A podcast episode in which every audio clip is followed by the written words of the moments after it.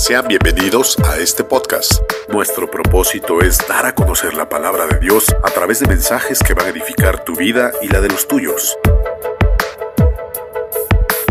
Puedes contactarnos en el correo electrónico lasnacionesparacristo.tx@gmail.com. Y recuerda, todos los domingos tenemos una transmisión en vivo en Facebook y YouTube. Suscríbete y comparte. Somos las Naciones para Cristo.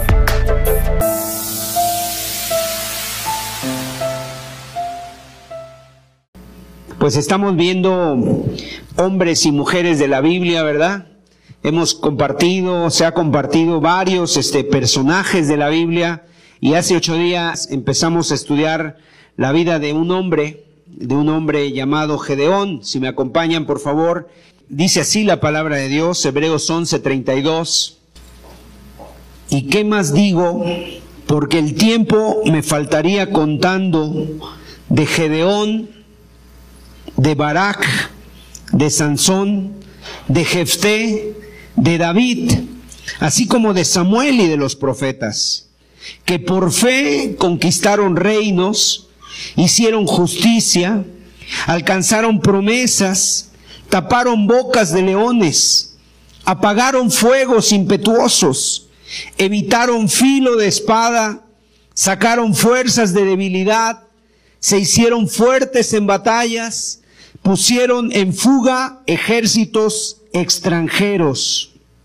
Algo que veíamos la semana pasada y algo que nos debe de quedar muy claro en nosotros es que, que nos habla la palabra de Dios y que para nosotros, si queremos vivir la vida cristiana, si queremos nosotros tener eh, la victoria sobre nuestras dificultades, sobre las tentaciones que enfrentamos, una cosa que nosotros debemos entender es que no podemos por nosotros mismos. No podemos por nuestras propias fuerzas. O sea, no lo podemos hacer. Y obviamente eso es lo que Dios muestra a través de la vida de este personaje y es algo que debe de quedar muy claro.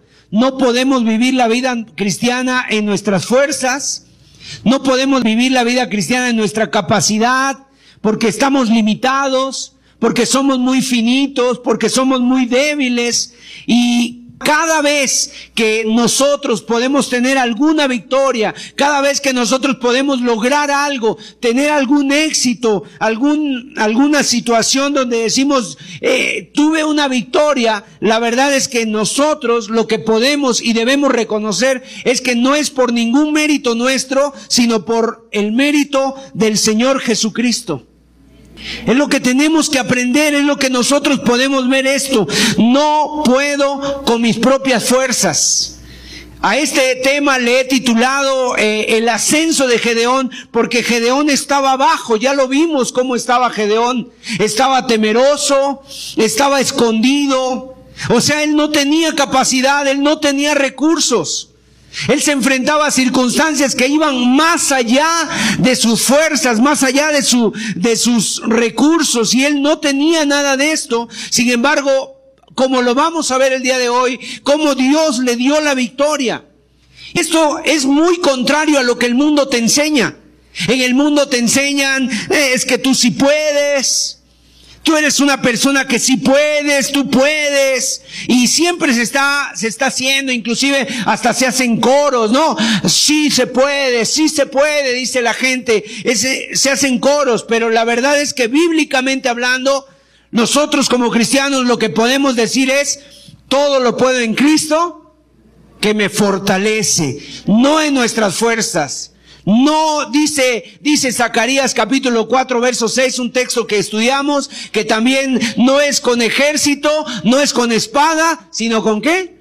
Con, con su santo espíritu. Entonces cuando tú llegas a tener un mérito, un logro espiritual, no es ningún mérito tuyo, sino es un mérito del Señor, no es de, no es de nosotros, es de Él. Y eso es algo maravilloso. Lo que podemos nosotros ver también en este capítulo es que Dios, por su gracia, encargó a hombres, encargó a personas que, si podemos llamarlo así, tuvieron un éxito. ¿Sabes cuál fue el mérito que ellos tuvieron? El único mérito que se les puede decir que estos hombres tuvieron, estos personajes, el mérito de estos hombres de la lista fue que confiaron en Dios.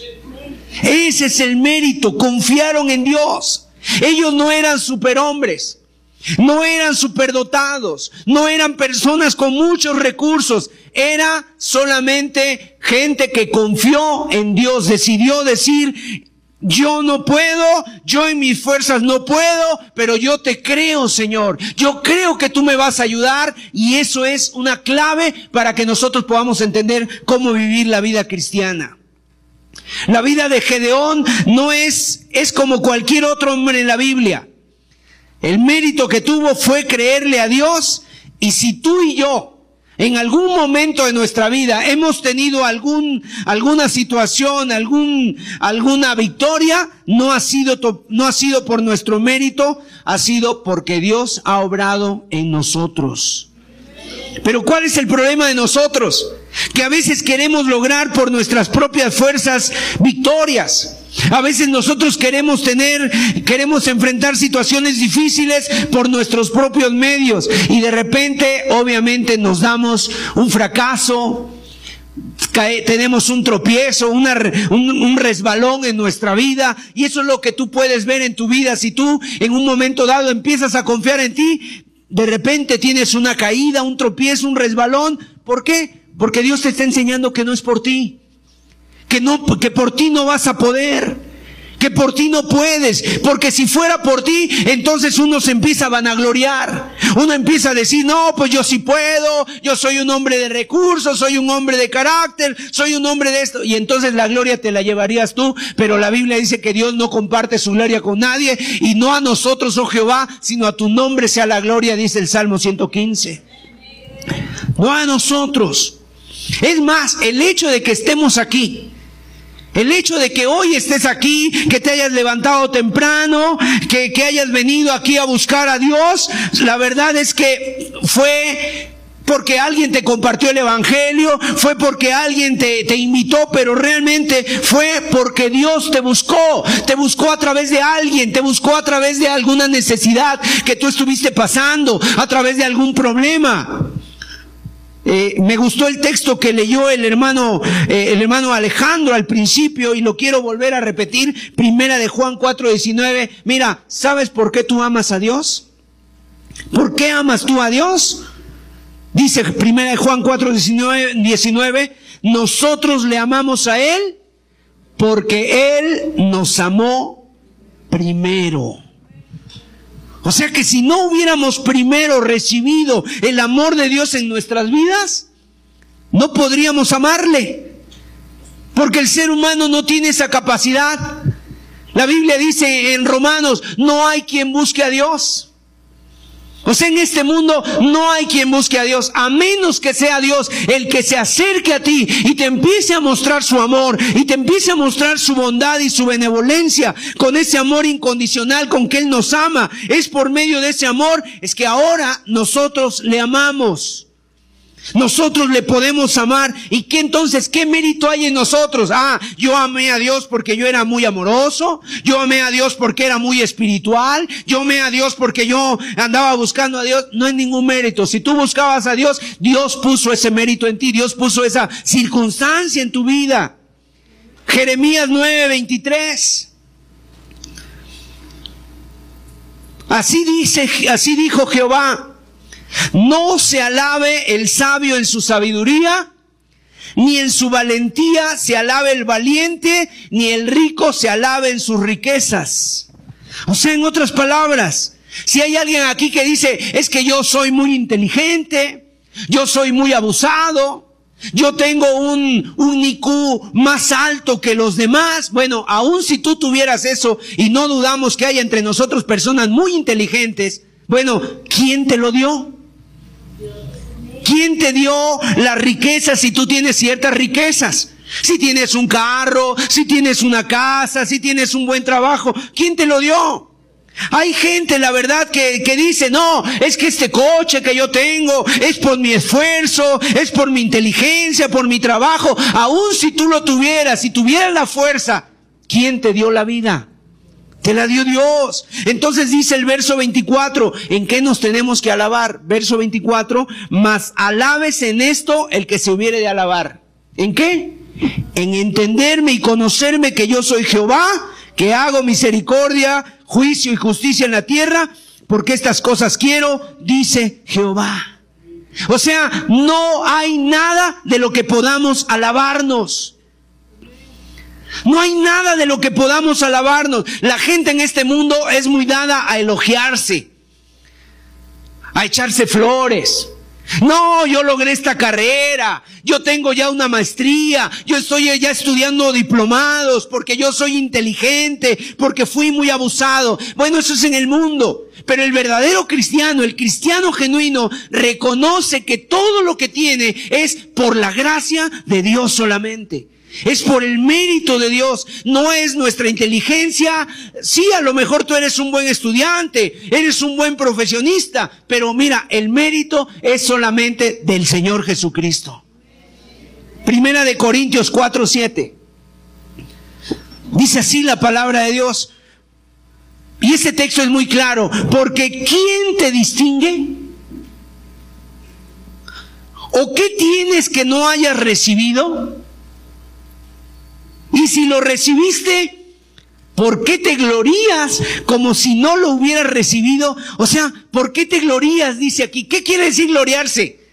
Pues decir, sentirse mal. No, es que yo soy el, el muy, muy. Yo soy el tan, tan. Bueno, hay gente que dice así. ¿Ya viste esto? ¿Ya viste mi logro? Yo lo construí, yo lo diseñé, yo, yo, yo. Inclusive hay pastores que hasta se alaban pensando que ellos, que ellos son los que hicieron la iglesia y por eso hasta se creen dueños de la iglesia. No, es que esta es mi iglesia, es la que yo edifiqué, es la que yo trabajé, es la que yo levanté. Mire, ¿de quién es la iglesia? La iglesia es de Jesucristo. Él dio su sangre precioso por ella. Él la compró con su propia sangre, dice Hechos, Hechos 20. Dice que Él la compró con su propia sangre.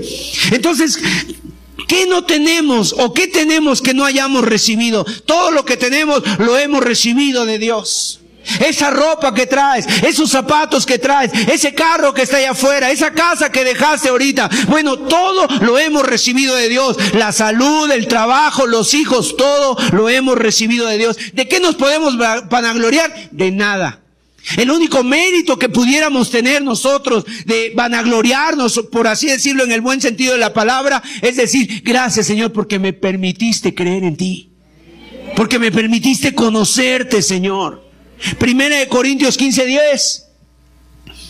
Es una, eh, es una verdad que está en toda la escritura y la podemos ver a lo largo de varios textos. Dice ahí, pero por la gracia de Dios que soy lo que soy.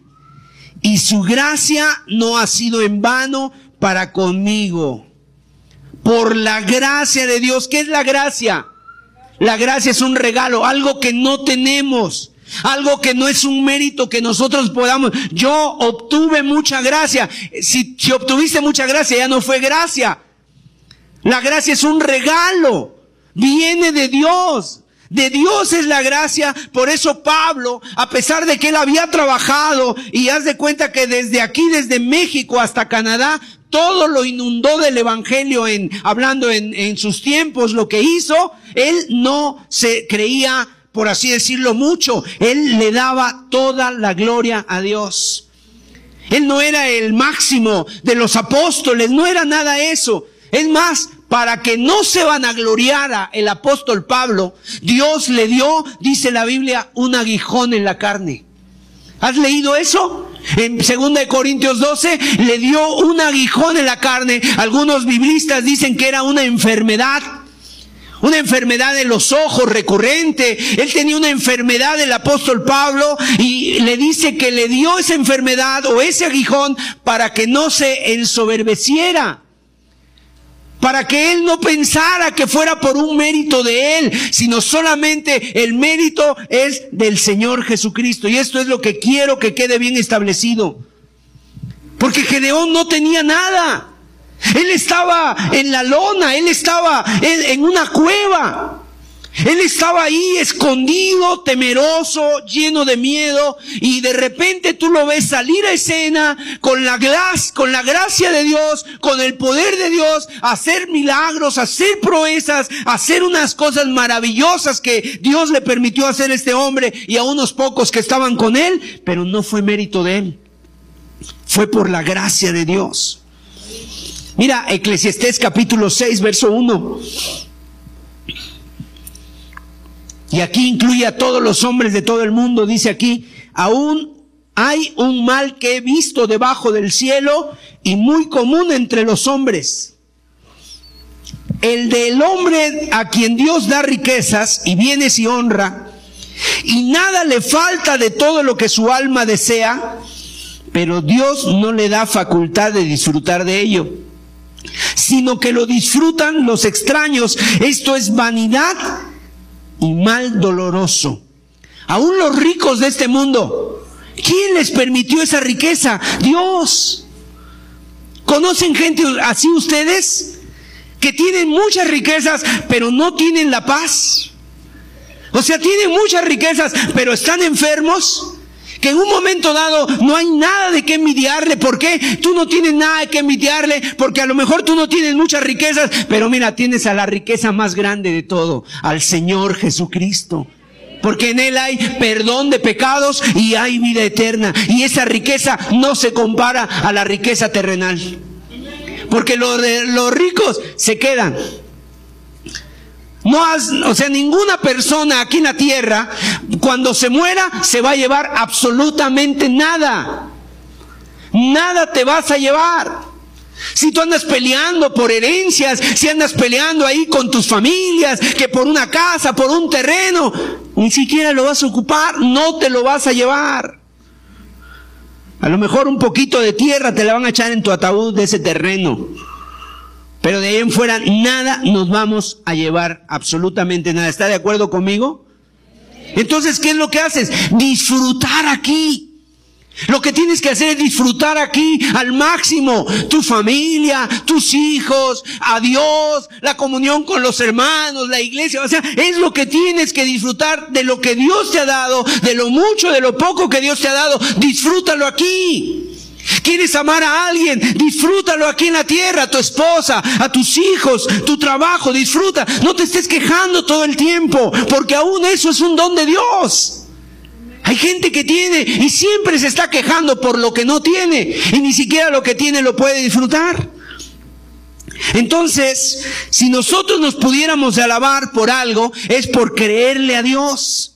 Gedeón entonces era un hombre débil, pero a través de, de, esa debilidad, de él reconocer que no podía, Dios lo llevó a la victoria. Lo llevó a la victoria, precisamente. Y esto es algo que yo quiero que quede muy establecido entre nosotros. Hace ocho días entonces estábamos viendo que Gedeón, que los israelitas estaban por siete años en su tierra, devastados por mano de los madianitas, los cuales venían y robaban sus tierras. Por siete años había pasado esto, o sea, les había ido como en feria. Todo les salía mal. Sembraban y venían ellos y se lo robaban. Estaban esperando en que ya había crecido sus borreguitos, su ganado, y de repente llegaban los, los madianitas y se llevaban todo. Y yo decía, ¿a cuántos de los presentes no les está pasando lo mismo? Nada de lo que haces prosperas. Nada, todo te sale mal. Intentas por aquí, intentas por acá y no tienes la bendición de Dios. ¿Y no será que el Señor te quiere mostrar algo como se lo mostró a Israel? ¿Qué le quería mostrar a Israel? El pecado que había en su vida. ¿Cuál era el pecado de Israel? La desobediencia, que habían desobedecido a su voz y entonces habían empezado a hacer amistades con el mundo y se habían, se habían vuelto idólatras, estaban adorando a los Baales. Estaban adorando a los Baales y el Señor les estaba mostrando el pecado en su vida. ¿Y por qué estaba pasando esto? Porque ellos habían dejado la palabra de Dios, habían, estaban haciendo lo que ellos querían. ¿Y cuántas veces tú te pasa lo mismo? Haces lo que bien te parece, Haces lo que a lo mejor te dicen, el consejo del compadre, de la comadre, el consejo de alguna persona, y entonces nunca le dices al Señor, Señor, ¿qué quieres que yo haga? Cuando el apóstol Pablo se convirtió, él era un perseguidor de la iglesia, pero cuando él se convierte, lo primero, la primera palabra que sale de su boca fue esta, Señor, ¿qué quieres que yo, qué quieres que yo haga, Señor? ¿Qué quieres que yo haga? Y eso es lo primero que tiene que pasar en la vida de un cristiano cuando te arrepientes. Ya hiciste tu vida, ya echaste a perder tu vida, ya hiciste las cosas a tu manera. Cuando vienes al Señor, entonces es tiempo de decirle, Señor, ¿qué quieres que yo haga? ¿Qué quieres que yo haga? Y dice la escritura que los hombres empezaron a clamar. Lo primero bueno que empezaron a hacer ellos fue aclamar a Dios. Y veíamos esa palabra clamar, que no es decirle, ay Señor, ya estoy aquí, ya llegué, aquí estoy, Señor, pues tú sabes, ya vine, prepárame los bombos y platillos porque me voy a arrepentir. No, ellos dice que llegaron y, y lloraron. Pidieron auxilio, gritaron, Señor, ya lo intenté todo. Mira, estamos devastados, estamos en la miseria, Señor, todo nos sale mal. Y empezaron a clamar a Dios. Y clamaron a Dios un alarido de dolor, de, de, lloro, de grito, de lamento, reconociendo que lo que estaban pasando era por causa de su pecado y por causa de vivir como ellos habían querido. Yo no sé cuántos de los presentes necesiten el auxilio de Dios en sus vidas el socorro de Dios en sus vidas, de decirle, Señor, con un dolor, mira cómo está mi matrimonio, ya no puedo con mis hijos, Señor, ya no puedo con mi familia, mi esposo está muy rebelde, Señor. Bueno, ¿qué dice Jeremías 33.3? Clama a mí y yo te responderé. ¿Y qué dice? Y te enseñaré cosas grandes y maravillosas que tú no conoces. Gloria sea Dios. Y, y si tú clamas, Dios lo va a hacer. Hay la seguridad que Dios lo va a hacer. Ahora, yo no sé cuándo lo haga. No sé de qué manera lo vaya a hacer, pero una cosa te puedo decir, lo va a hacer porque Él no miente, gloria a Dios. Porque Él es un Dios que no miente.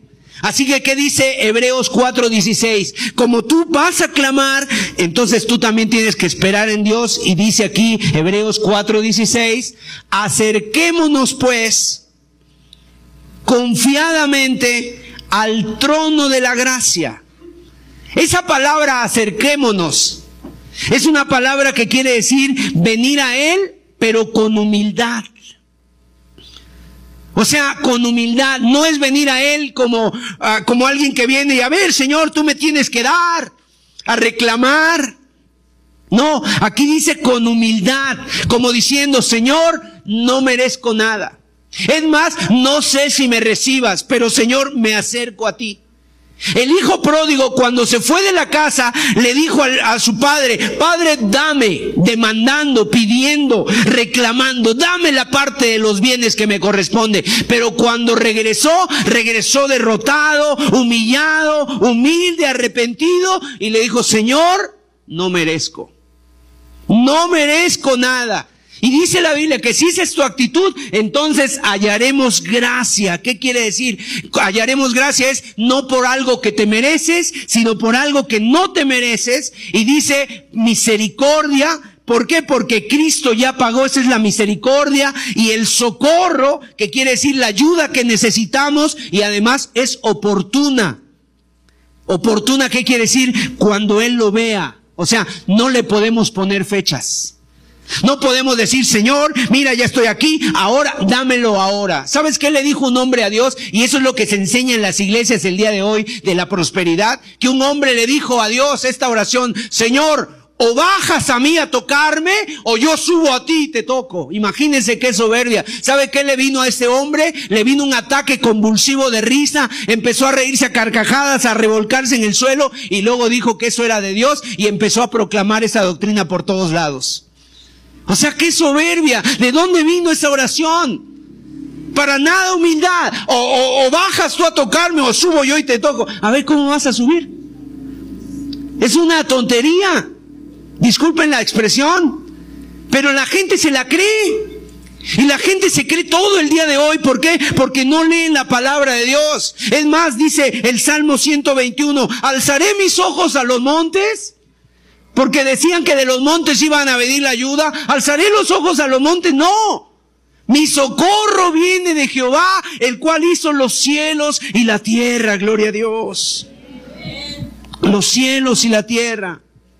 Y cuando ellos clamaron, ¿qué fue lo que vino? Dice que el ángel de Jehová, el cual ya vimos que es Jesucristo, se le aparece a Gedeón.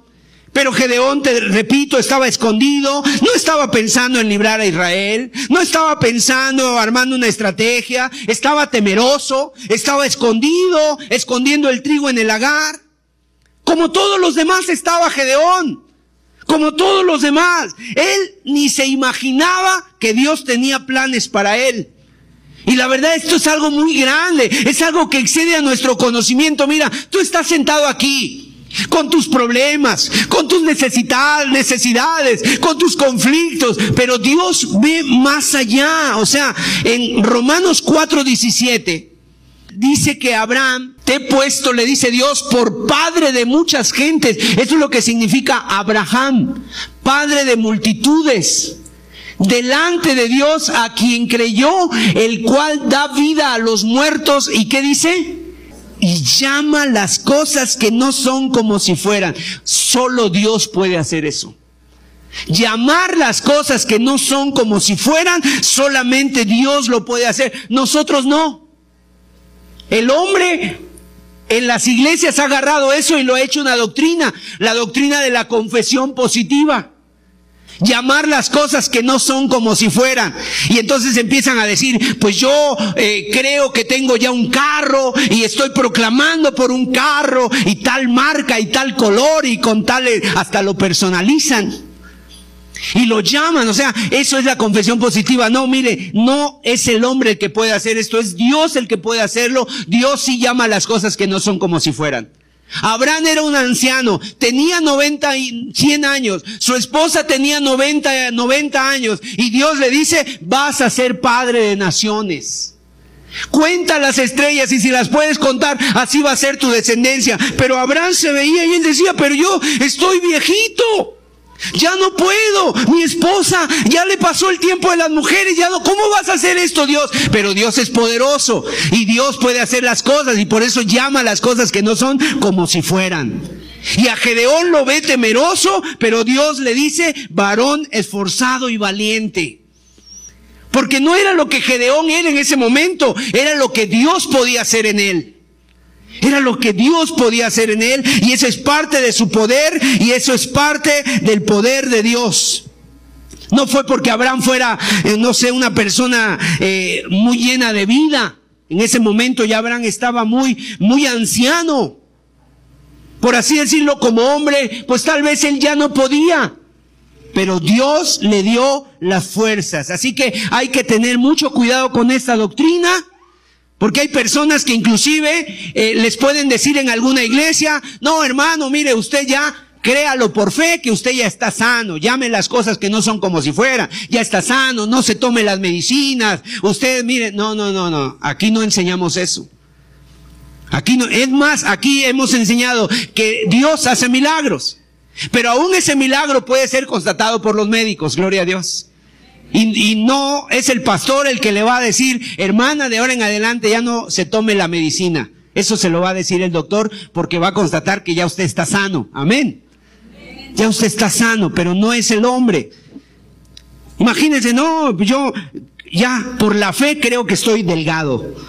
Y pues no. O sea, tiene que ser el cristiano clama el Señor te muestra eh, y, él, y Él te va a sanar y Él va a hacer un milagro, Él puede hacer un milagro. Pero aún si el Señor quiere, el apóstol Pablo oró tres veces, Señor, quítame este aguijón, quítame este aguijón, quítame este aguijón. Y Dios le dijo, no, bástate mi gracia porque mi poder se perfecciona en la debilidad. Entonces se le aparece el ángel de Jehová y lo encuentra ahí, este, temeroso, le da un saludo muy emotivo, muy emocionante, jueces capítulo 6, verso 12. El ángel de Jehová se le apareció y le dijo, Jehová está contigo, varón esforzado y valiente. Era un, un saludo muy emotivo, con mucho ánimo. Jehová está contigo, varón esforzado y valiente. Pero ¿qué encuentra el Gedeón? ¿Qué responde Gedeón? Gedeón, ay Señor, gracias, amén. Aquí estoy, Señor, esperándote. Estoy en pie de guerra, estoy en lucha. ¿Cómo contestó Gedeón? Ay, Señor mío. El tono de queja, el tono de amargura. ¿Por qué nos ha sobrevenido todo esto? ¿Dónde están todas tus maravillas? ¿Dónde estás, Señor? Cuando uno ve esta historia, Mira, cuando uno ve esta historia es porque Dios está mostrando su gracia, que no es con espada ni con ejército, sino con su Espíritu Santo. Es lo que dice 1 Corintios 1.28. Dice 1 Corintios 1.28, y lo vil del mundo y lo menospreciado escogió Dios, y lo que no es para deshacer lo que es lo vil y menospreciado. Y ahí estaba Gedeón y ahí estábamos incluidos nosotros. Y vamos a ver jueces 6:14. Y mirándole Jehová. Esa palabra es muy hermosa porque cuando dice y mirándole Jehová, esa palabra habla de una mirada compasiva, una mirada de misericordia. Así como cuando el Señor Jesucristo en, Mateo y en Marcos dice la Biblia que miró a las multitudes y las miró como qué? Como ovejas que no tienen pastor y sintió compasión de ellas. Así fue la mirada que Dios le dio a Gedeón. Una mirada de compasión como diciendo, ay, este muchacho, ay, pobre, pobre de este hombre. De compasión, pero también diciendo, pero yo lo voy a ayudar pero yo lo voy a ayudar. Una, una expresión similar cuando el Señor vio a las multitudes y se compadeció de ellas. La respuesta de Gedeón, jueces 6:15, una vez más fue de queja. Otra vez, ah, Señor mío, tres ocasiones responde Gedeón, ah, Señor mío, ¿con qué salvaré yo a Israel? Mi familia es pobre. Yo soy el menor en la casa de mi padre. Esa expresión. Ay, Señor. Pareciera que Dios se hubiera equivocado. Pareciera que Dios hubiera dicho, no, pues escogí a Gedeón y pues me salió mal, me salió incapaz. Pero realmente eso era lo que Dios quería escuchar de Gedeón. Que reconociera quería escuchar de él, que reconociera, Señor, yo no puedo. ¿Sabes una cosa? Si Gedeón hubiera respondido, Señor, aquí estoy, yo soy el hombre, como dicen los americanos, I am the man, yo soy el hombre. ¿Sabes qué hubiera dicho Dios? No, este no me sirve, me sigo con otro. ¿Por qué? Porque entonces la gloria hubiera sido de Gedeón. Porque Dios no mira lo que está delante de los ojos como mira el hombre. Dios mira el corazón. Algo vio en el corazón de Gedeón, que en su corazón había seguramente un anhelo, un cansancio, una frustración de poder decir, yo quiero ver algo diferente. Me han montado, me han mostrado, me han contado ese Dios y yo quiero ver sus maravillas. Entonces Gedeón, él dijo, reconociendo su necesidad, soy incapaz. No tengo capacidad. Pero el Señor le dijo, ve porque yo estoy contigo, le dijo. Ve porque yo estoy contigo. Y ahorita lo que vamos a ver de la historia de Gedeón, hay muchas cosas que pudiéramos seguir comentando de esta historia, pero lo, lo que yo quisiera es que nosotros pudiéramos ver cómo fue la batalla, la batalla de adeveras. Pero eso que quede por favor en tu, en tu corazón muy claramente. Que tú por tus fuerzas no puedes, que si hay algún mérito que tú puedes tener es el mérito de confiar en Dios. Y que todo lo que podamos recibir es de Dios. Y si aún tienes un mérito, una victoria, la gloria es para Dios. Entonces vamos a ver jueces 6:25. Y ahí vamos a aprender que ya finalmente después de que Dios le llama, Gedeón como que empieza a levantarse, él está, digamos, en el, en el descenso, está en el pozo, y entonces Dios lo empieza a levantar. Él se empieza a levantar. Y vemos aquí en jueces 6:25, aconteció que la misma noche le dijo Jehová, toma un toro del hato de tu padre, el segundo toro de siete años, y derriba el altar de Baal que tu padre tiene, y corta también la imagen de acera que está junto a él. Verso 26 y edifica altar a Jehová tu Dios en la cumbre de este peñasco, en lugar conveniente, y tomando el segundo toro, sacrifícalo en holocausto con la madera de la imagen de acera que habrás cortado. Mire, usted por favor lea en su casa lo que es jueces capítulo 6, 7, 8, toda la historia de Gedeón. Yo le voy a, pedir por favor que usted la lea, que subraye y, y Dios le va a bendecir más.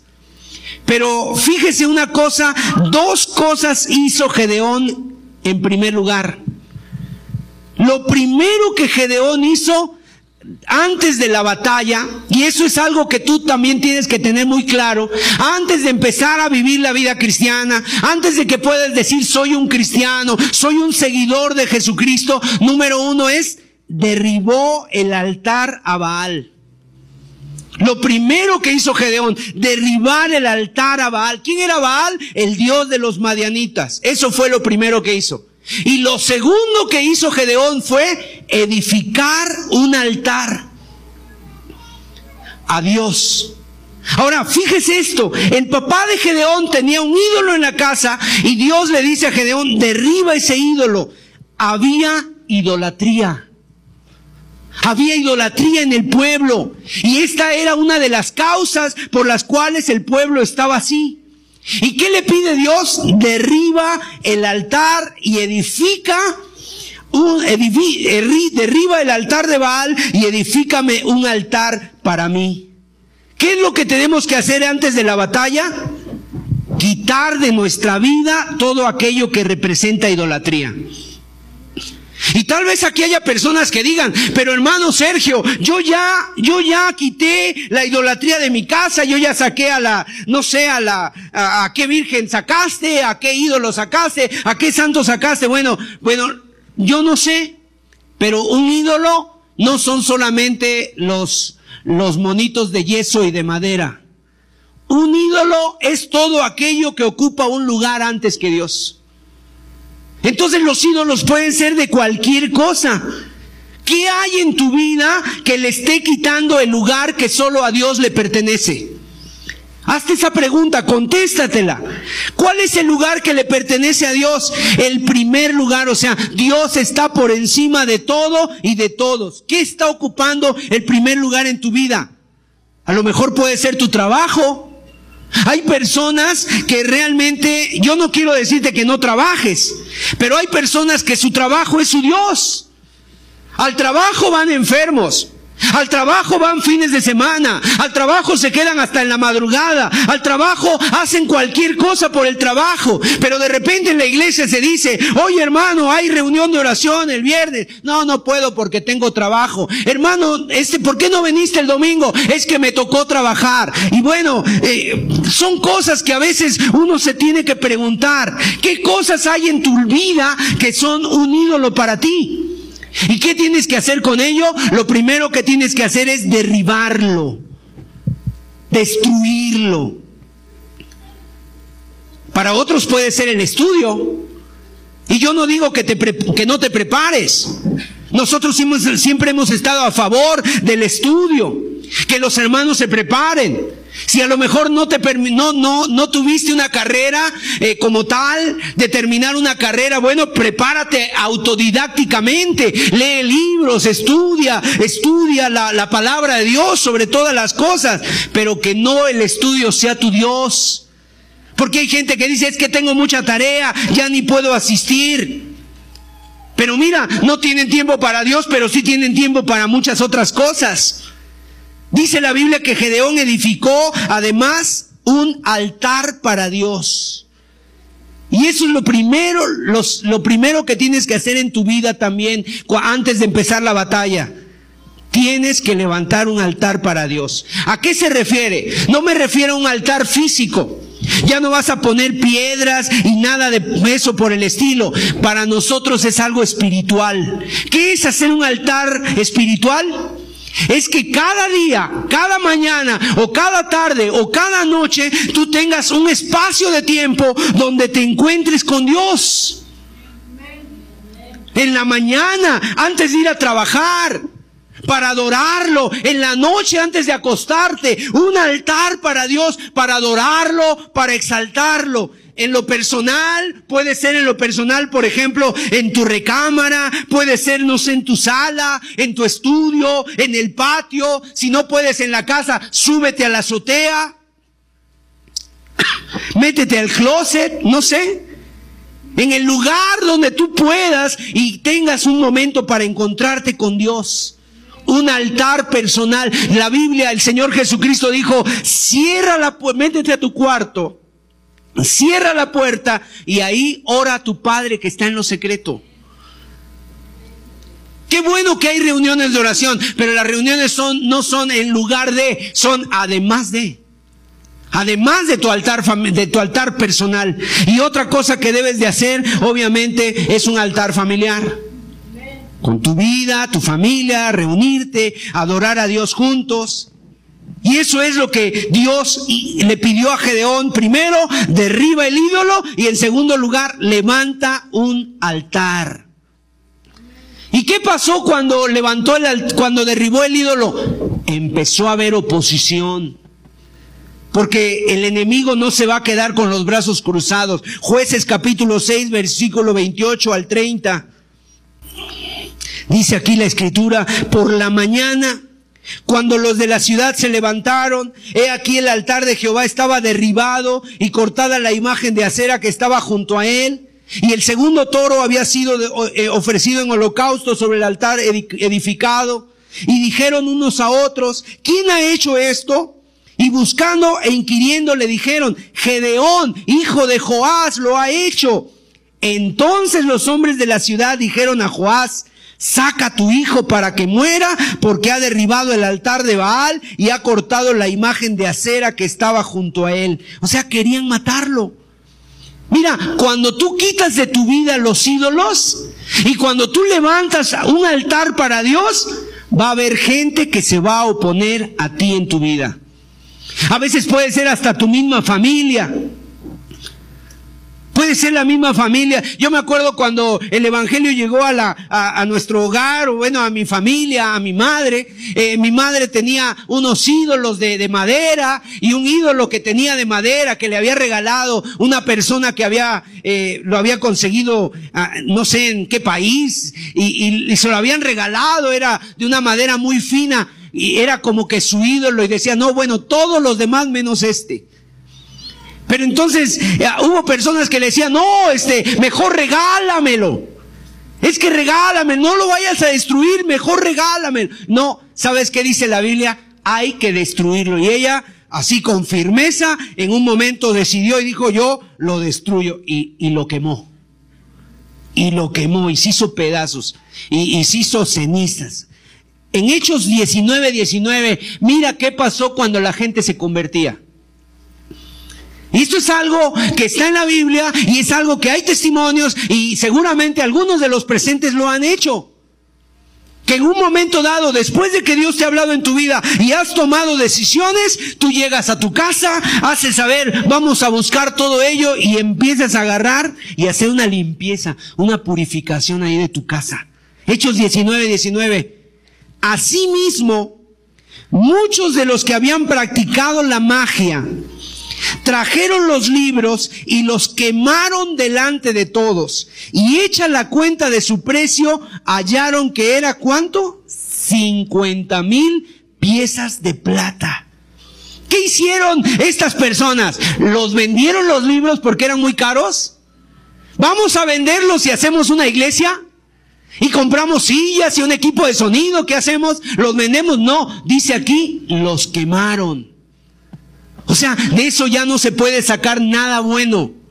Los quemaron. ¿Por qué? Porque ha sido algo que ha sido corrompido. Ellos no dijeron de aquí sacamos algo de dinero, no. Ellos se convirtieron y de inmediato, los quemaron. ¿Cuánto era la cantidad? 50 mil piezas de plata. Más o menos haciendo un valor, un estimado de esto, eran 3 millones 500 mil pesos. Los quemaron.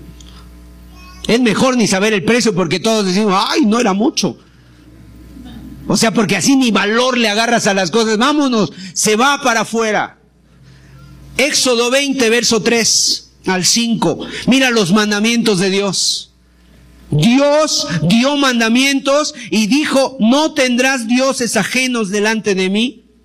No te harás imagen ni ninguna semejanza de lo que esté arriba en el cielo, ni abajo en la tierra, ni en las aguas debajo de la tierra. No te inclinarás a ellas ni las honrarás, porque yo soy Jehová tu Dios, fuerte, celoso, que visito la, maldad de los padres sobre los hijos hasta la tercera y cuarta generación de los que me aborrecen. O sea, Dios prohíbe y terminantemente hacernos imágenes y más aún honrarlas. Si usted todavía tiene imágenes, tienes un ídolo en tu casa, no es porque no has nacido de nuevo, no te ha brillado el evangelio, entonces tú tienes que obviamente, en primer lugar, derribar el ídolo, edificar un altar al verdadero Dios, y para eso no necesitas nada, porque ningún altar, ninguna imagen, porque el Señor dijo en Juan 4:24, la hora ves, la hora es y ahora viene, cuando ni en este monte ni en Jerusalén adoraréis al Padre, sino que los que adoran tienen que adorar en espíritu y en verdad. O sea, puede ser aquí en un salón como este, puede ser abajo de un árbol, puede ser en el campo, en donde quiera, podemos alabar a Dios porque lo importante no es el templo, lo importante es el Señor que está en nuestros corazones. Y el templo de Dios somos ahora nosotros. Ahora, fíjate cómo Dios te pone bien claramente cómo son los ídolos. En el Salmo 115, verso 3. Nuestro Dios está en los cielos todo lo que quiso ha hecho. Aquí está la diferencia entre Dios y los ídolos. Nuestro Dios está en el cielo, o sea, Él está allá arriba, está vivo, es poderoso. Todas las cosas que están aquí por Él subsisten, por Él han sido hechas, pero luego viene la diferencia, el contraste, los ídolos. Los ídolos son plata y oro obra de manos de hombres. O sea, los hombres los hicieron. Tienen boca, mas no hablan. Tienen ojos, mas no ven. Orejas tienen, mas no oyen. Tienen narices, mas no huelen. Manos tienen, mas no palpan. Tienen pies, mas no andan. No hablan con su garganta. Semejantes a ellos son los que los hacen y cualquiera que confía en ellos. ¿Has visto que los sacan a pasear? Claro, los tienen que sacar a pasear porque ellos solitos no pueden. Tienen, tienen ojos, pero ¿para qué si no ven? Tienen oídos y no oyen. Y ahí está la gente pidiéndoles, pero no te oye. Tienen pies, pero no caminan. Por eso las, o sea, los tienen que sacar a pasear. Y luego dice, no hablan, o sea, tienen boca pero no hablan. El único que habla es el verdadero Dios y nos habla a través de su palabra y de su Espíritu Santo. Y luego dice, semejantes a ellos son los que confían. O sea que cuando nosotros confiamos en ídolos, somos semejantes a tener oídos y no vemos. No oímos, perdón. Semejantes a tener ojos y no vemos. Semejantes a tener pie y no caminamos. ¿Por qué? Porque, amado, porque cuando no tienes los principios de Dios, mira, tú ves que tu casa se está destruyendo y no puedes hacer nada. Porque no tienes principios. Porque no tienes la palabra de Dios. Tú puedes ver que la gente se está destruyendo. ¿Y qué puedes hacer? Se está destruyendo el matrimonio de mi hermano. ¿Qué hago? Eres como un ídolo. No puedes hacer nada.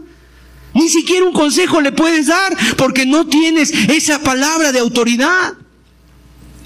Me acuerdo hace muchos años, cuando yo empezaba a predicar, había una persona que, que, se había recién convertido esta persona. Era una persona muy chiquita, muy chaparrita. Su esposo era un hombre alto, grande, fornido, y se dedicaban a hacer ídolos en su casa, a pintarlos. Pero resulta que este señor pues le gustaba mucho el alcohol y en un momento se ponía a trabajar estando en ese estado.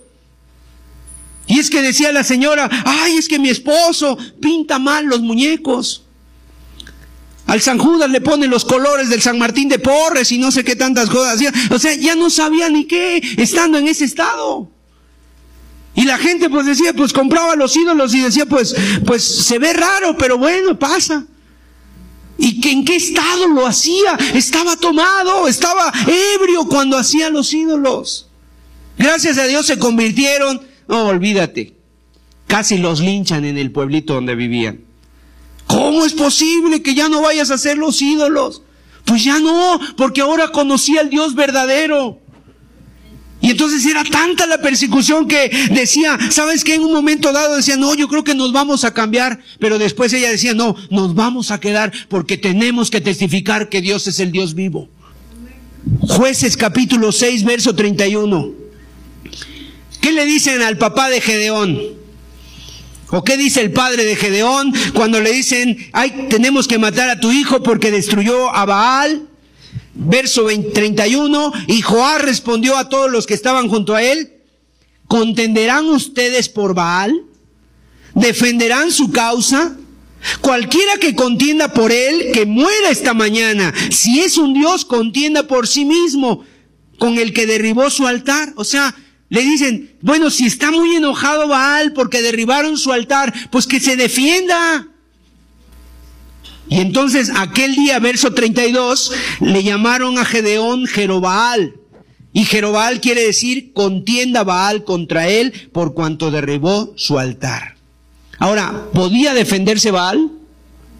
No pudo defenderse. No pudo defenderse. ¿Qué dice la Biblia en Primera de Corintios 8:4? Acerca pues de las viandas y de lo sacrificado a los ídolos, dice, que se sacrifican a los ídolos. Sabemos que un ídolo, ¿qué dice? Nada es en el mundo. O sea, un ídolo nada es. Yo sé que para las personas a lo mejor un ídolo puede ser todo. Pero delante de Dios, y eso quiero que le quede muy claro a usted, un ídolo nada es. No tiene poder ni para hacer bien ni para hacer mal. No tiene ningún poder, es un ídolo. Verso 33 de jueces. Pero todos los madianitas y amalecitas y los del oriente se juntaron a una y pasando acamparon en el valle de Jezreel. O sea, los malos se empezaron a juntar. Y se juntaron ahora no solo los madianitas, sino también los amalecitas, los del oriente. A una se juntaron tres ejércitos. ¿Por qué? Porque querían darle la estocada final a Israel. Querían desaparecerlos, borrarlos del mapa. Y eso pasa a veces cuando tú empiezas a vivir la vida cristiana, empiezas a compartirle a alguien en tu trabajo, un compañero de trabajo, y de repente llegan tres, cuatro, se juntan y todos te empiezan a atacar, y todos se empiezan a burlar, y todos se empiezan a contradecir. Y en la familia también puede pasar esto. Cuando tú estás compartiendo la palabra de Dios, se juntan los malos. Pero déjame decirte una cosa, no estás solo en ese momento, el Señor está contigo y Él ha prometido darte la palabra. Tú sigue hablando, tú sigue compartiendo la palabra de Dios. ¿A cuánto les ha pasado esto? Empiezas a hablar y se juntan. Y aquí viene una verdad maravillosa, verso 34. Mire la verdad tan preciosa de parte de Dios. Entonces el Espíritu de Jehová vino sobre Gedeón, y cuando éste tocó el cuerno, los abieseritas se reunieron con él. El Espíritu de Jehová vino sobre Gedeón. Acuérdense que en el Antiguo Testamento el Espíritu Santo no moraba en el ser humano como ahora.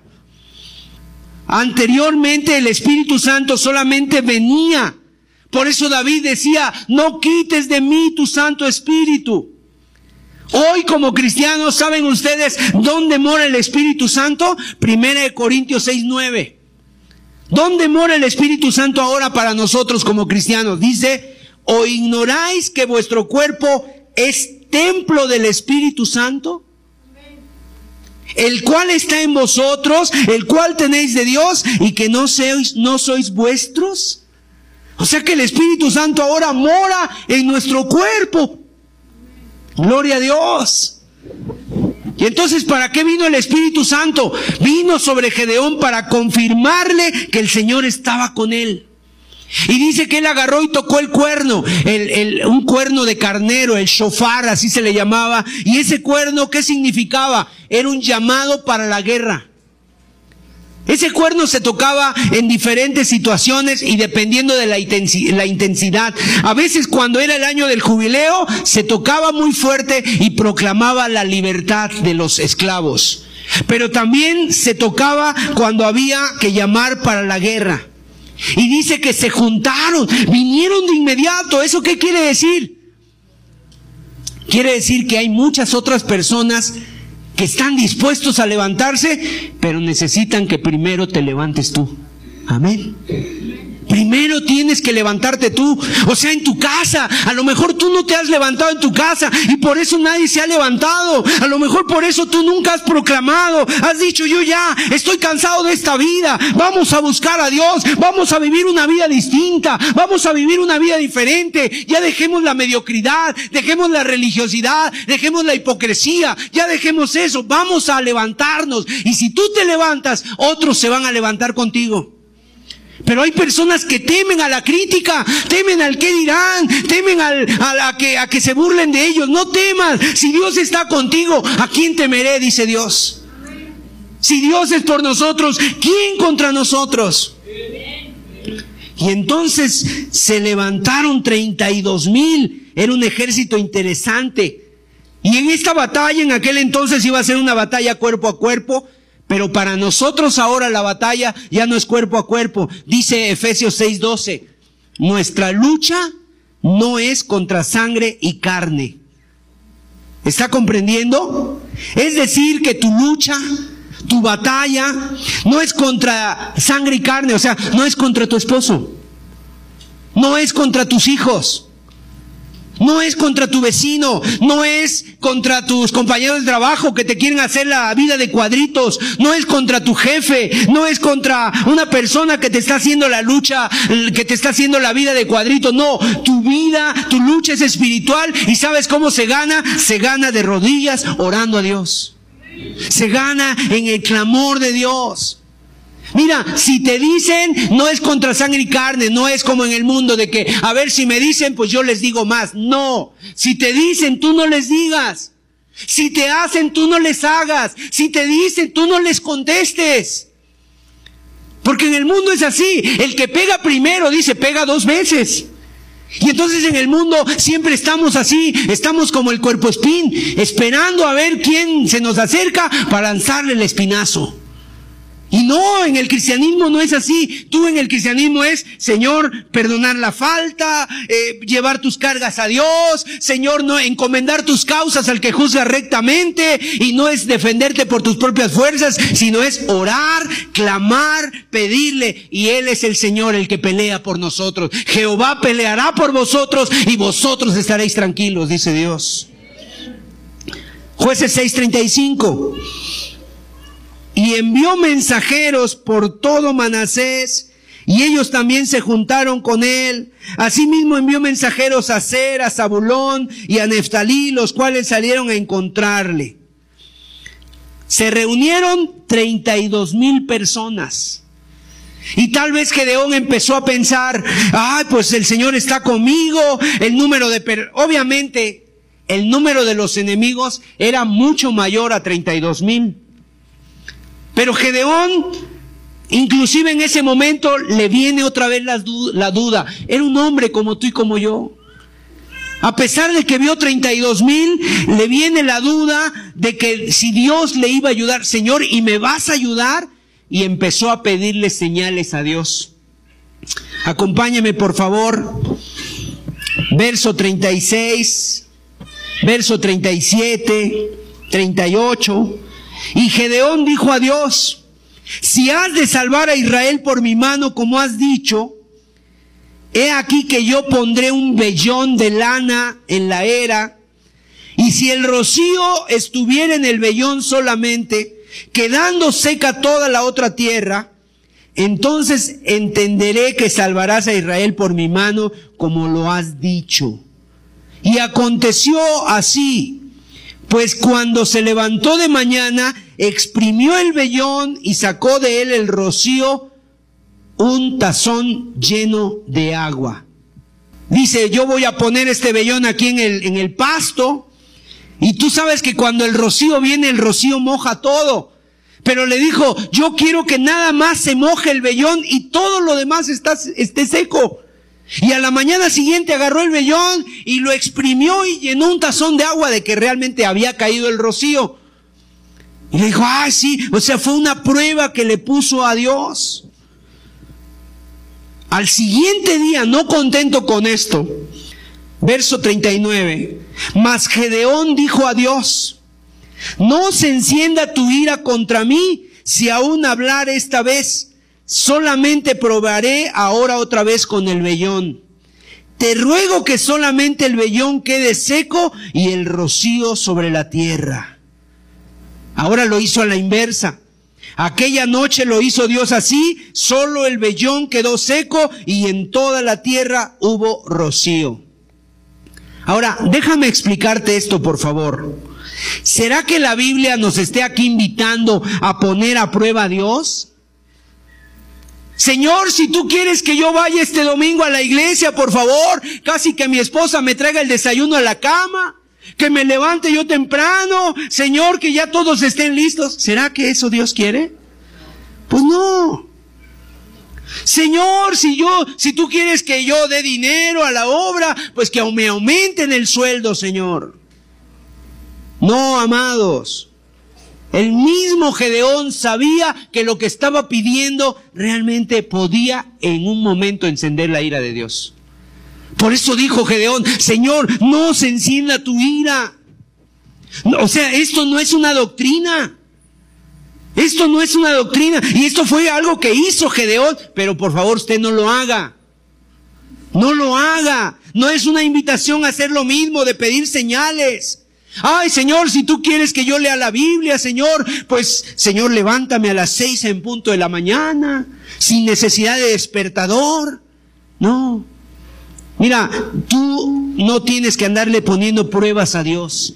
¿Sabes cuál es la prueba que tenemos nosotros de parte de Dios? Segunda de Pedro 1.19, tenemos la palabra profética más segura. O sea, la palabra de Dios es la prueba final.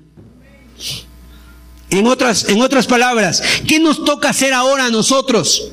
Leer la palabra, creerla, obedecerla, ponerla por obra. Ya no tenemos que andarle buscando, Señor, dame una señal, dame una señal. Mira, en la Biblia está todo lo que tú necesitas.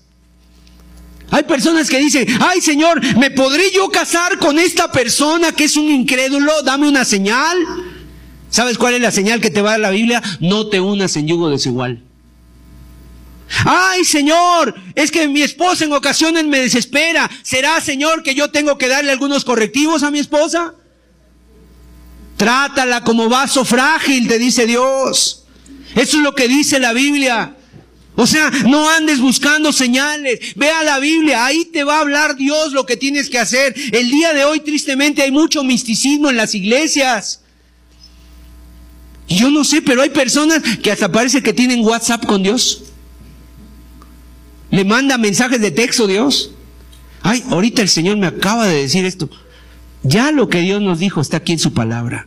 Amén. Ay, Señor, ¿qué hago? ¿Espagueti o arroz?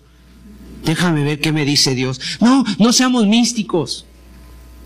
Bueno, si a tu familia le gusta el espagueti, pues haz espagueti. El mismo Gedeón sabía que lo que estaba pidiendo estaba mal. Y Dios en su misericordia solamente lo hizo. Porque acuérdate que Gedeón era un hombre eh, temeroso. Acuérdate que Gedeón era un hombre débil, era un hombre que, que, en ese momento que estaban viviendo necesitaban las circunstancias, que su fe estuviera desarrollada. Ahora, no tientes al Señor tu Dios. Cuando el, el diablo le dijo a Jesús, a ver, aviéntate para abajo. Porque escrito está que a sus ángeles mandará para que tu pie no trope. Hasta le restó la Biblia el diablo. ¿Sabe? Se la sabe mejor que tú el diablo, la Biblia. Entonces la recita y el Señor le dice, no, escrito está, no tentarás al Señor tu Dios. Nosotros, amados, creemos que Dios en este momento está aquí. Porque Él lo ha prometido. Donde dos o tres en mi nombre están, Él ahí está.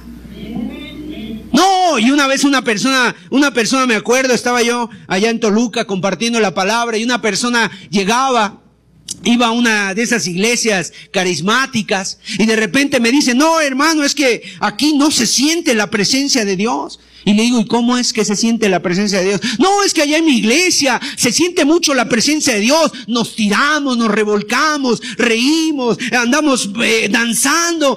¿Eso es la presencia de Dios? O sea, realmente cuando la... ¿Sabes? Dice la Biblia en el libro de Habacuc, Jehová está en su, en su santo templo, ¿qué dice? Calle delante de él toda la tierra. O sea, Jehová está en su santo templo. Imagínate que Dios está aquí y tú andes danzando y revoloteando y echando la saliva por ahí en la boca. ¿En la boca? ¡Qué falta de respeto! O sea, cállate delante de Dios, no sea que te consuma por tus palabras. Cuando se acerques a la casa de Dios, acércate más para escuchar que para hablar. No vaya a ser que termines ofreciendo el sacrificio de los necios. Dice Eclesiastés, jueces capítulo 7, verso 1. Levantándose pues de mañana, aquí viene ya la batalla final. Levantándose pues de mañana Jerobal, el cual es Gedeón y todo el pueblo que estaba con él acamparon junto a la fuente de Arot. Y tenía el campamento de los madianitas al norte, más allá del collado de More, en el valle. Ahí está Gedeón. Ya tiene 32 mil personas. Tal vez pensando Gedeón, no, bueno, somos pocos, pero sí la vamos a hacer, sí la vamos a hacer, con estos la hacemos. Allí está Gedeón pensando en sus 32 mil, pero de repente Dios viene y le dice en el verso 2, Miren lo que dice Dios. Jehová dijo a Gedeón, el pueblo que está contigo es mucho para que yo entregue a los madianitas en tu mano. No sea que se alabe Israel contra mí diciendo, mi mano me ha salvado. 32 mil. Aparentemente eran muchos, pero comparados con el ejército enemigo eran pocos. Y Dios le dice a Gedeón, son muchos. ¿Qué le estaba diciendo Dios? Te voy a demostrar que no es por ti, te voy a demostrar que es por mi poder, que es por mi gracia, que no es por lo que tú puedas hacer o por tu fuerza. Y eso es lo que siempre nos muestra Dios. No es por tu fuerza. Ay, ya tengo esto. Voy a tener aquello. Y siempre el hombre anda pensando en lo que tiene, en, sus recursos. Yo tengo esto. Y obviamente cuando no tienes, pues no te sientes nada. Porque dices, no, no tengo nada. ¿Para qué? Mejor no voy si no tengo. Pero con Dios es diferente. Dios le estaba mostrando algo a él que él quería que entendiera. Verso 3. Ahora pues, haz pregonar en oídos del pueblo diciendo, quien tema y se estremezca, madrugue y devuélvase desde el monte de Galad. Y se devolvieron de los del pueblo, ¿cuántos hermanos? Veintidós mil. Y quedaron diez mil. ¿Qué les dijo? Los que no confían en Dios, los que tienen miedo, regresense a sus casas. Se fueron 22 mil y quedaron 10 mil. O sea, Dios le quería hacer entender a Gedeón esto. No es por la cantidad, el número del ejército que tienes, sino que es porque yo estoy contigo. 22 mil. ¿Sabes una cosa? Así también pasa. Así como huyeron los 22 mil, así también muchas veces se ve en lo que confías. Quizá, quizá Gedeón decía, eh, sí la hacemos con 22 mil, pero de repente con 32 mil y le quita 22 mil. ¿Qué piensa la gente? No, yo estoy esperando que ahora que mi compadre entre al gobierno, él me va a ayudar, me va a dar un puesto. Y ahí está la gente confiando en el hombre. Y confiando en el hombre, ahora sí, mira, ahora sí la voy a hacer. Posiblemente Gedeón pensaba así, sí la vamos a hacer, somos 32 mil, es un número interesante. Y Dios le dijo, son muchos. Son muchos. No, no es así. ¿Por qué? Porque Dios le quería enseñar a Gedeón, la confianza tuya debe estar plenamente en mí. Salmo 20, ¿qué dice el Salmo 20, verso 7? Es un salmo que yo me gusta leer cuando vamos a visitar a algún enfermo, porque el salmo dice, estos confían en carros y aquellos en caballos, mas nosotros de qué? Del nombre de Jehová nuestro Dios tendremos memoria. ¿En quién confías, amado? ¿En tus carros? ¿En tus caballos? ¿Confías en tus recursos? ¿En tus posibilidades? ¿Confías en tu inteligencia? ¿En quién confías? La gente del mundo dice, confían en sus carros, confían en sus caballos.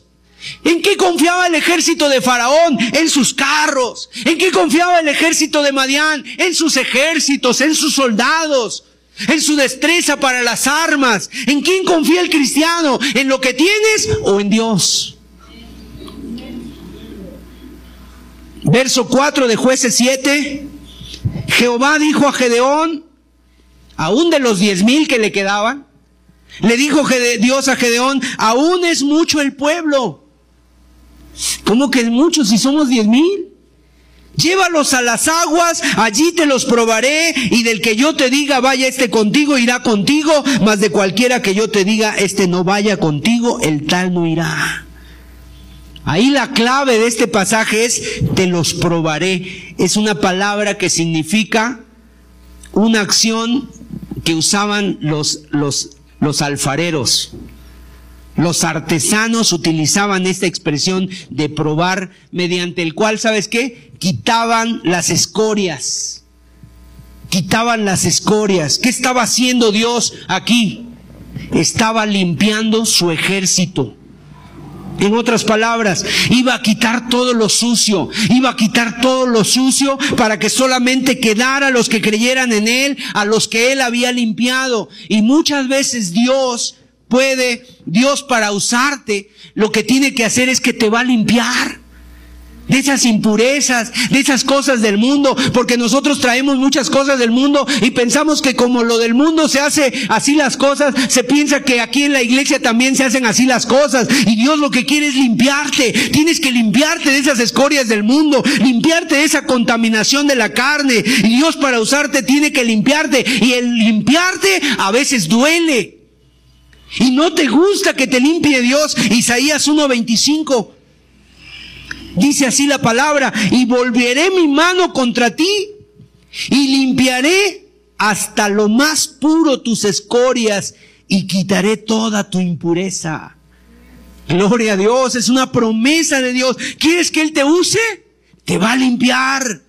¿Y de qué te va a limpiar si hay pecado en tu vida? ¿Cómo quieres que Dios te use si hay pecado en tu vida? ¿Quiere Dios hacer proezas contigo? Lo primero que tienes que hacer es limpiarte. Y la mejor limpieza, ¿sabes cuál es? No es que te laves con jabón y lejía. Dice, la gran limpieza viene a través de la sangre de Jesucristo que nos limpia de todo pecado. Timoteo también Dios le dice a, le dice Pablo a Timoteo, el que se limpia de estas cosas será un instrumento útil, preparado para toda buena obra, obra, útil al Señor y dispuesto para toda buena obra. ¿Quieres ser un instrumento de honra para el Señor? Tenemos que limpiarnos. ¿Y cómo nos limpiamos? Primera de Juan 1.9 dice, si confesamos nuestros pecados, Él es fiel y justo para perdonar nuestros pecados y limpiarnos de toda maldad. ¿Qué es lo que nos puede limpiar de toda maldad, de toda escoria, de toda impureza? ¿No te das cuenta que a veces estamos muy sucios, disculpen hermanos? O sea, no me refiero a que no nos bañemos. Gracias a Dios creo que la mayoría tienen ese buen hábito. Pero el problema es que las cosas del mundo nos han contaminado mucho. Y cuando vienes a buscar a Dios, se te empieza a cruzar en tu mente todo tipo de cosas. Los hombres, eh, te saluda una hermana y ya estás pensando mal porque traes la mente sucia. Traes un corazón mal. Saludas a una persona y ya estarás pensando, ¿qué querrá esta persona de mí? Se te queda bien una persona, uy, ¿qué trae contra mí esta persona? Porque traemos mucha basura. Y todo el pecado y la contaminación y la amargura y los rencores y los resentimientos. Y cuando viene el Señor Jesucristo, necesitamos que Él nos limpie de toda maldad y nos haga limpios, puros como un niño, que le puedes dar un abrazo a tu hermano, le puedes dar un abrazo a una persona. Y mira, sin, con limpieza, con pureza. No tienes que estarte cuidando, estás porque estás limpio, quieres amar a todos, quieres hacer bien a todos, te acercas a una persona, le haces el bien porque estás limpio en tu vida, pero venimos muy sucios del mundo. El mundo lo que hace es te ensucia, te contamina, te corrompe. Pero si no te limpias, Dios no te va a usar. Ahora miren la estrategia de Dios, jueces 6, jueces 7, 5. Entonces llevó el pueblo a las aguas. Y Jehová dijo a Gedeón, cualquiera que la mire las aguas con su lengua como lame el perro, aquel pondrás aparte. Asimismo, a cualquiera que se doblare sus rodillas para beber. Y fue el número de los que lamieron llevando el agua con la mano a su boca, trescientos hombres. Y todo el resto del pueblo se dobló sobre sus rodillas para beber las aguas. Entonces dijo, entonces Jehová dijo a Gedeón, con estos trescientos hombres que lamieron el agua, os salvaré. Y entregaré a los madianitas en tus manos, y váyase toda la demás gente, cada uno a su lugar. O sea, llegaron los diez mil al arroyo, venían cansados. Unos llegaron, agarraron, quitaron sus armas, se arrodillaron y empezaron a hacer esto. Y los otros, los 300, agarraron y empezaron así como estaban, llegaron y lamieron el agua con sus lenguas. Y ellos fueron los que apartó Dios, 300. 300 hombres contra una multitud. Era una batalla prácticamente kamikaze, suicida, si lo vemos así, contra una multitud pero Dios está encargando de dejarle claro a Gedeón algo. No es con ejército, no es con espada, sino es con mi Espíritu Santo, ha dicho Jehová de los ejércitos. Me acuerdo que yo íbamos a una clase, a una clase de, de, inglés, y ahí junto había una empresa de alto nivel. Y esa empresa de alto nivel, así se les llama, eh, ¿sabes qué? Eh, Siempre todas las mañanas escuchaba que repetían, soy un hombre exitoso, soy una persona que puedo, yo lo puedo lograr, me siento muy bien. Y hasta traen por ahí unos pines aquí que dice, me siento bien, pregúntame cómo. ¿Sí los han visto? Me siento bien, pregúntame cómo. Y ahí está, o sea, ¿qué es eso? Es un positivismo humano nada más. Tú eres un campeón, tú puedes, naciste para triunfar. El cristiano es diferente el cristianismo. Yo no puedo, Señor, pero vengo a tu gracia porque yo todo lo puedo en Cristo que me fortalece. Tú me ayudas a tener la victoria en mi vida. Señor, dame fuerzas. Eso no sirve.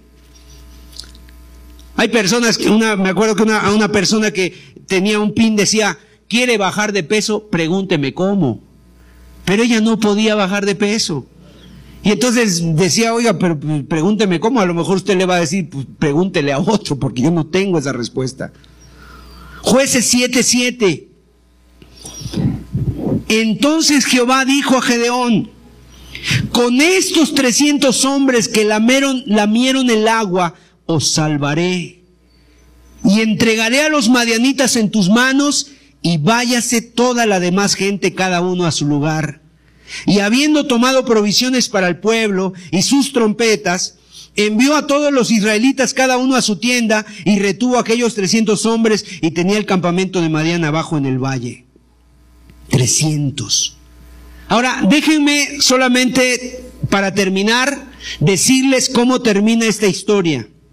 Mire, quizás tú te sientes que has estado peleando igual contra ejércitos mayores que tú, contra gigantes que definitivamente no puedes. Ahora, déjame decirte algo. Deja que Cristo haga la obra en ti. Amén. Deja que Cristo haga la obra en ti. No tengas temor de ellos.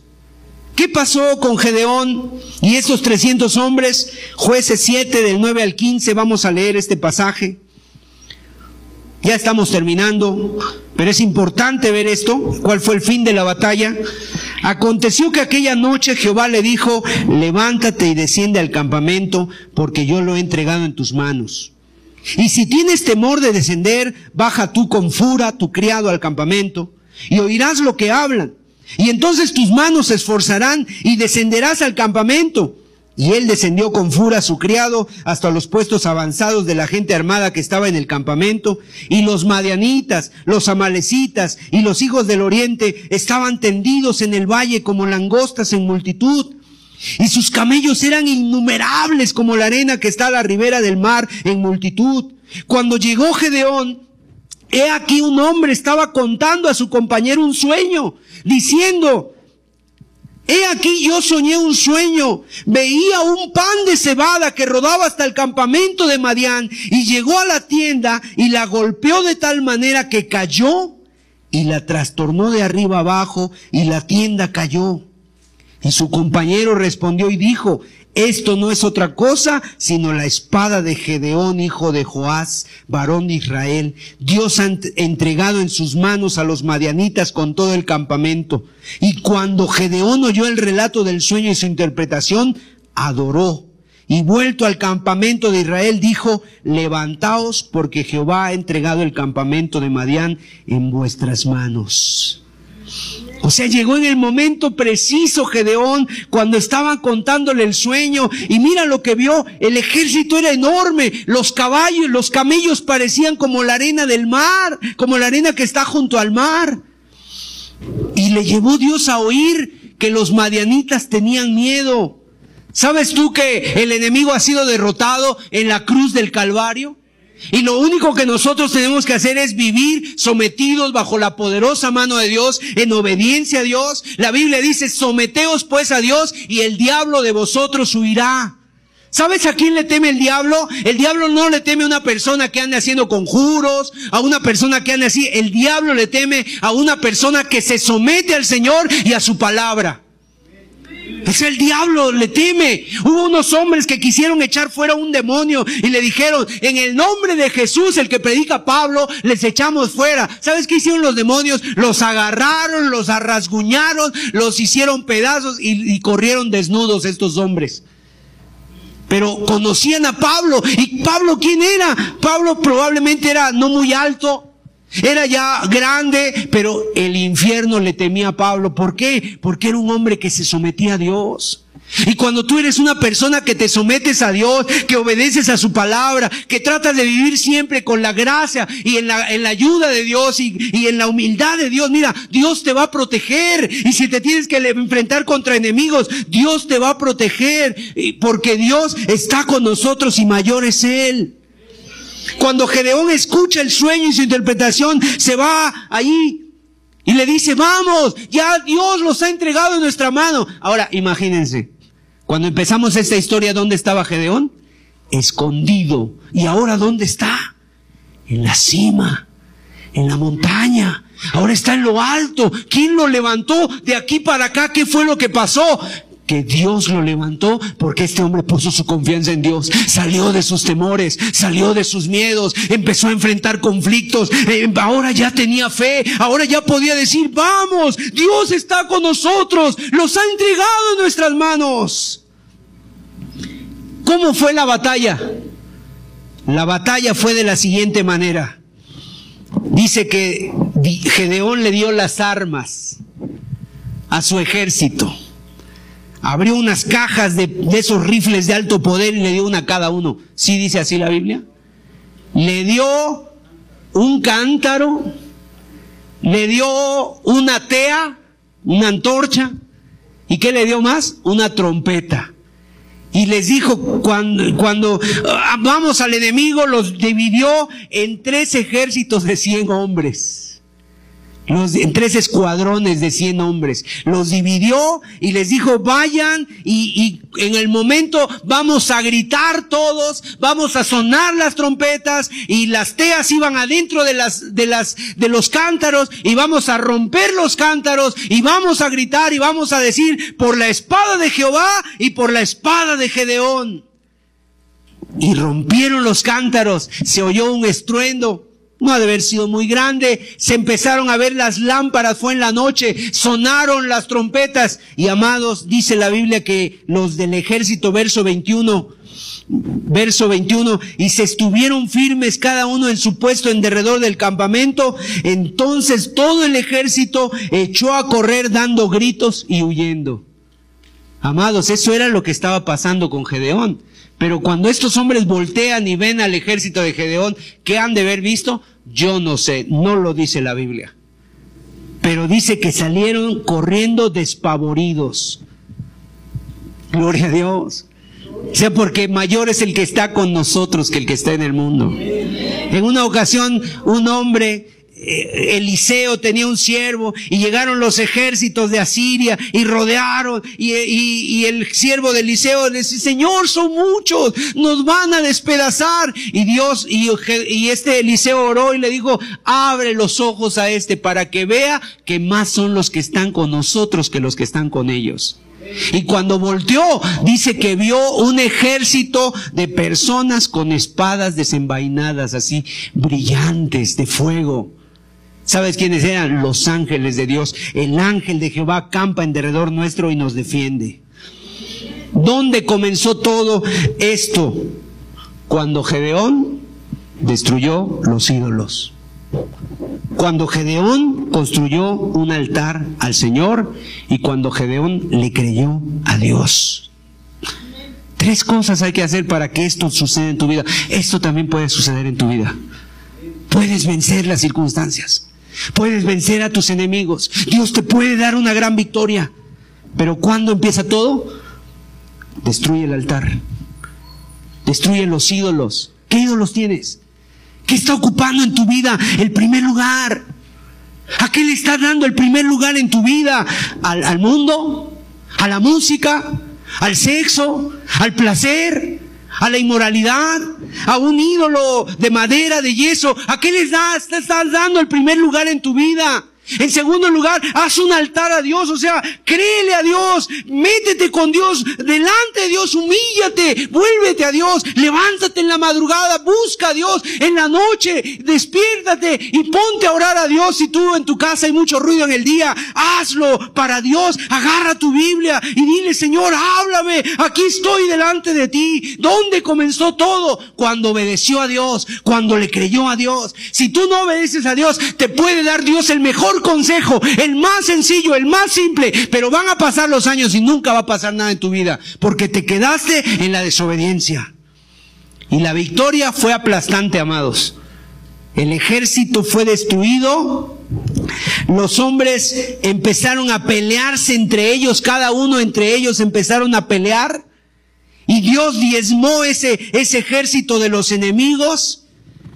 Y mira, Después regresan de la batalla y los hombres le dicen a Gedeón algo. Le dicen a Gedeón en jueces 8:22. Ya cuando habían regresado de la batalla, los hombres le dicen a Gedeón, Gedeón, Queremos que tú seas nuestro Señor, que tú, tu hijo, tu nieto, mira, el nieto ni sabía nada, creo que ni nacía todavía, pero le dice, queremos que tú seas nuestro Señor porque nos has librado de mano de Madián. O sea, el hombre es idólatra, el hombre le gusta reconocer, pensar que el hombre es el que le libra. Ay, hermano, no, o sea, no es el hombre. ¿Qué dijo Gedeón? ¿Qué respondió Gedeón? Claro, aquí estoy, yo soy el hombre, yo seré su gobernador. ¿Eso dijo Gedeón? No, mira, verso 23. Mas Gedeón respondió, no seré señor sobre vosotros, ni mi hijo os señoreará. ¿Quién señoreará? Jehová, dígalo por favor, Jehová señoreará sobre vosotros. ¿Qué hizo Gedeón? Le dio la gloria a Dios. Le dio la gloria a Dios. Dios es el único que merece la honra, la gloria y la alabanza. Él reconoció que la victoria venía de Dios. Él dejó la gloria para Dios, no a nosotros, oh Jehová, sino a tu nombre la gloria. A tu nombre la gloria. ¿Has tenido alguna gloria, alguna victoria? Tienes que llevársela a Dios. Tienes que llevársela a Dios. Es para Dios la gloria. Confío en Dios y por eso llegó la victoria. Amados hermanos, esta es una historia emocionante. Pudiéramos hablar otras dos reuniones más de esto, pero yo creo que esto es importante con esto quedarnos. Todo empezó cuando derribó el altar de los ídolos. Todo empezó cuando edificó un altar para Jehová y cuando le creyó y obedeció a Dios. ¿En qué área, en qué, en qué punto de estas áreas estás?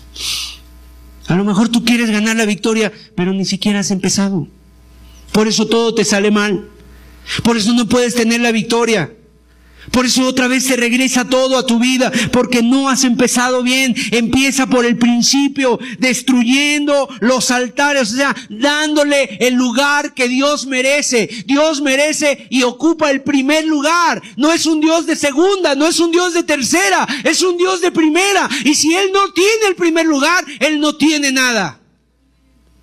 Él no tiene nada. O sea, Él dice, no, o sea, no van a hacer las cosas como tú, van a hacer las cosas como Él quiere, porque Él es Dios. Y nosotros somos hombres, somos finitos y nos consumimos y morimos y, pasamos, pero Él es eterno. Y Él es el que nos quiere dar la bendición de la vida eterna. Y eso nos muestra la vida de Gedeón. Así que en esta tarde, amados hermanos, yo les invito a que estemos de pie. Quizás Quizá tú estás en medio de una batalla. Tienes batalla en tu familia. Tienes batalla en tu trabajo. Tienes batalla en tu economía. Tienes batalla con tus hijos.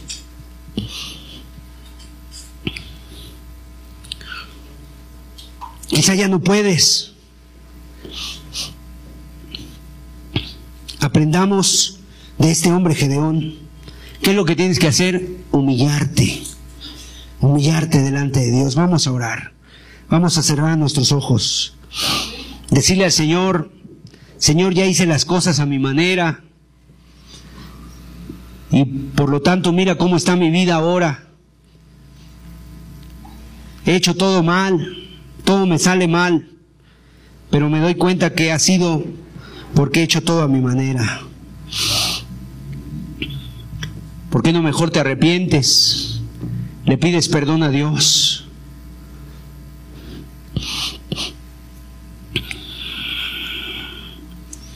Un hombre que confió en Dios, un hombre que reconoció que el mérito pues era de Dios y no de él. Un hombre que reconoció el darle toda la gloria a Dios en su vida. Y cuando el pueblo le pidió, tú señorea sobre nosotros, no, Jehová señoree porque yo no puedo, yo no soy nadie ni nadie. Y todo lo que tengo, pues es de Dios. Estoy aquí porque Dios me levantó. Estamos aquí porque Dios nos levantó, pero nosotros no tenemos nada. Toda la gloria es para Dios. Así que construye ese altar en tu vida personal para Dios, pero destruye los ídolos. ¿Cuáles son tus ídolos? ¿Cuál es lo que, lo que marca, lo que abarca más tu corazón? ¿De qué es lo que hablas más? ¿Qué es de lo que más te preocupa? ¿Qué es de lo que más hablas? ¿Qué es lo, ¿Cuáles son lo que llena tus pláticas? Esos son tus ídolos. Tienes que destruirlos. Tienes que ponerlos delante de Dios, quemarlos. Y aun si alguien tuviera ídolos físicos en sus casas, destruyelos, quémalos. Y sobre todo, obedece a Dios, créele a Dios, y Dios va a estar contigo. Padre Santo, muchas gracias Dios te damos. Gracias en el nombre de Jesús por esta palabra, Señor. Creemos que ha sido de edificación a nuestras vidas y que tú has hablado a los corazones, Señor, que tú les has mostrado muchas circunstancias en su vida por las que están pasando, Señor, pero también les muestras la salida. Padre, que haya corazones obedientes, que nadie se resista, Señor. Que no sean como el, que el barro no le puede decir a su hacedor, pues yo no quiero que me hagas de esta manera. No, Señor, porque tú eres el que comenzaste la buena obra en nosotros y tu palabra dice que la vas a concluir. Pero Padre, que sea como tú quieres, no como nosotros en el momento, en el tiempo como tú quieres y de la forma que quieres, no como nosotros. Aquí estamos, Señor. Nos queremos humillar delante de ti, reconocer que sin ti nada podemos. Gracias por las familias que has traído, gracias por los corazones que hoy has puesto delante, Señor, de ti. Padre, pero que se vayan con esta palabra y que entiendan que por nuestras fuerzas no podemos, pero por ti todo lo puedo en Cristo que me fortalece. Gracias en el nombre de Jesús. Dales paz, bendícelos. En la semana ayúdalos, que recuerden esta palabra, que la estudien, Señor, que profundicen. Y gracias te damos en el nombre de Jesús, Señor.